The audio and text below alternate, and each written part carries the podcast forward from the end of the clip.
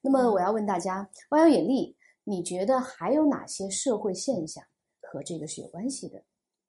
好，大家可以看到，大城市其实对人有着无比强大的吸引力。嗯，我们看这张图很直观，你可以看到人主要集中在少数的几个城市，主要你看纽约这么多人 New York，，New York，这边多伦多，看，所以人会从部分城市汇集到几个中心城市，这也是一种人口的虹吸效应。根据我国第六次人口普查和第七次人口普查数据，我们可以发现，黄色呢是人口流入，绿色是人口流出。大家可以看到，深圳、长沙、成都、武汉、郑州、西安这些大城市源源不断的吸收着周围地市的人口。大家觉得是什么原因呢？大城市有什么好？资源，资源，资源，资源，还有交通设嗯施，设施。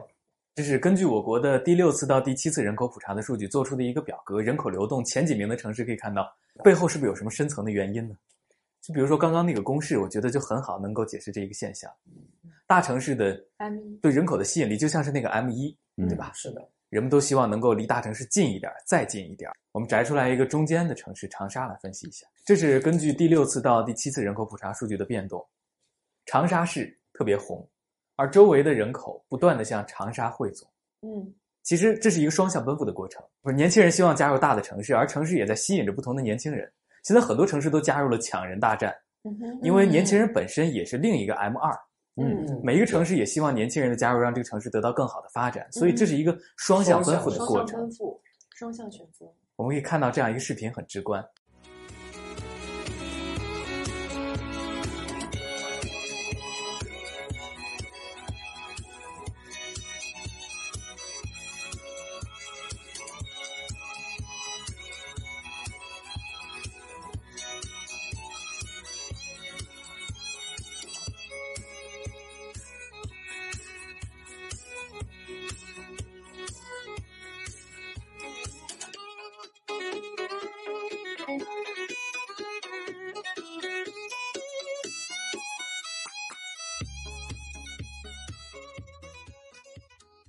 这儿还需要补充一点，就是大家知道，一个城市的吸引力，它绝对不是一个单一维度的，嗯嗯对吧？多很多特别多的维度综合作用的一个结果。但是呢，在每一个维度当中，你都可以看到这三个变量的某种影响力，嗯对吧？嗯，好，谢谢。嗯，城市的吸引力是万有引力的某种体现，对吧？嗯。那我们还可以看到名人效应，是不是也是万有引力？当然是对吧？说到名人效应，我们是不是可以想到，比如说娱乐圈的一些饭圈的文化？但是其实，呃，在这里我引用了一个例子，可以让大家先看一下。呃，这个排名是在二零一四年《自然新闻与评论》杂志他们评选出的引用数最多的一百篇文章或者是书籍。那我们通过一个更直观的柱状图，可以给大家清晰的展示出来。大家可以看，引用排名最多的是达到了三十多万，然后呢进行一个依次的递减。呃，从学术论文引用的角度来讲，呃因为这个是跟我们最切身相关的，啊呃，从这个角度来讲呢，我们可以看到引用的人数或者次数越多，它就越会被引用。那其实我们的生活当中也有很多名人效应或者是影响力的变化，比如说明星代言，对吧？嗯因为他身边呢聚集着很多的粉丝群体，喜欢他，所以说呢，代言的那些广告商就会找到他，通过他自身的影响力去扩大这个产品的效应。那其实名人效应给我们带来的变化，大家能想到还有什么方面吗？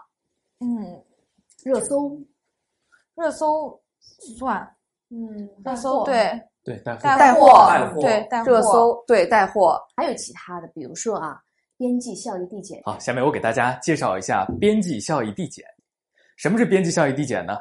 其实概括成一句话是这样的：在一切条件不变的情况之下，一种要素的供给量持续增加，达到一定的程度之后，它所产生的作用就会下降。嗯举一个很直观的例子，我读经济学，我读到一个最绝望的概念，它是真相啊，就是因为真相它才绝望。我觉得边际效用递减这件事儿，就是人生最绝望的一件事儿。就是你吃苹果，大家都知道边际效应递减嘛，就是你吃苹果第一口是最香的，你连吃十个苹果，第十个苹果就不太可能再给你带来快乐了。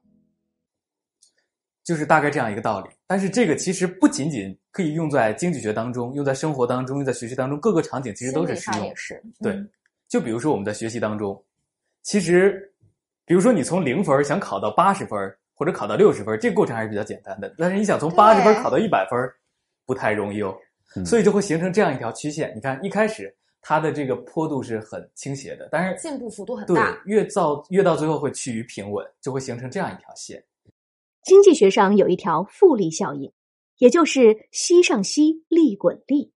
有人说，爱因斯坦曾把复利称为世界第八大奇迹，但其实爱因斯坦的原话是：宇宙中威力最强大的就是复利。息上息，利滚利的复利效应，你想啊，它不就是万有引力质量越大，吸引力越大的意思吗？一个创业者在初期奋斗时，钱似乎很难挣。等到成功之后，财源滚滚时，又不知道为什么赚钱变得容易了。经济学中还有一条被广泛引用的马太效应，意思也差不多，只不过他们叫了不同的名字而已。马太效应源自马太福音，凡有的还要加给他，叫他有余；没有的，连他所有的也要夺过来。你看，这个马太效应不也是质量越大，吸引力越大的意思吗？而这个原理也常常被用来当做“穷者愈穷，富者愈富”现象的一种解释。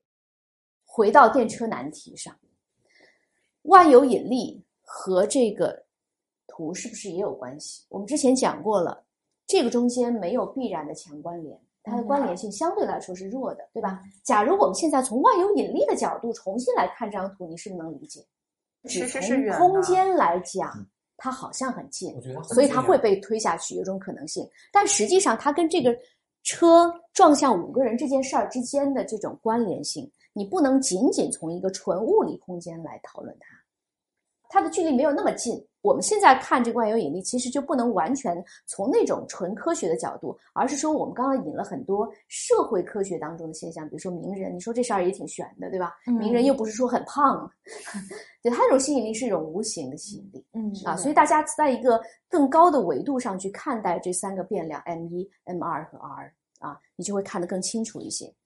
啊，比如说这个，这个是不是也跟万有引力有关系，对吧？嗯，这个是距离更近的。所有我给大家提供的这些工具之间，它们有没有矛盾？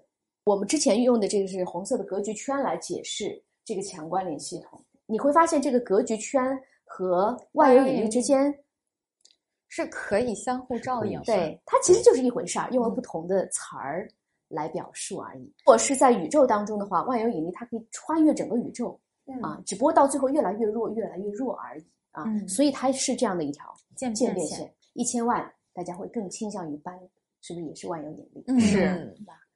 亲属关系会影响你的判断和选择，会是不是也是万有引力？